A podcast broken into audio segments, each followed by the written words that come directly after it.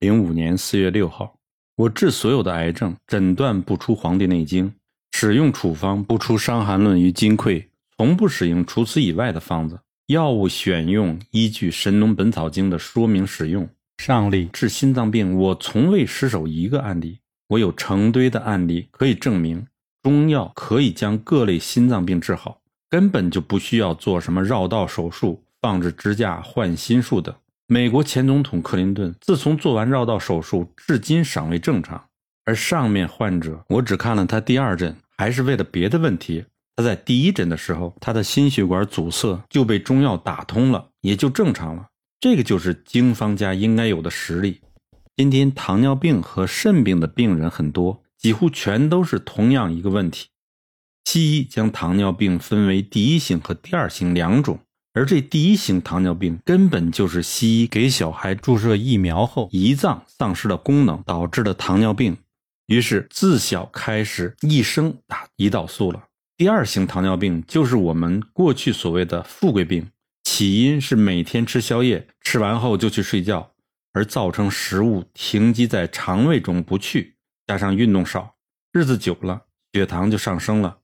这第二型糖尿病很好治，越快找的中医就好的越快，找西医你就完了。西医三部曲就是第一步先控制血糖，十年二十年后进入第二部曲，肾脏衰竭开始洗肾。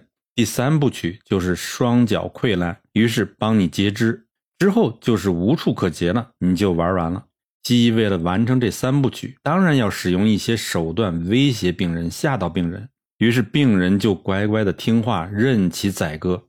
首先警告病人，你如果不吃西药控制血糖，你就会发生心脏病，还有将来会得青光眼，于是失明。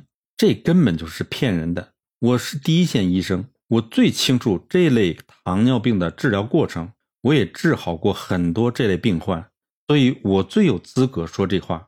读者不要被西医这胡说八道的话吓到。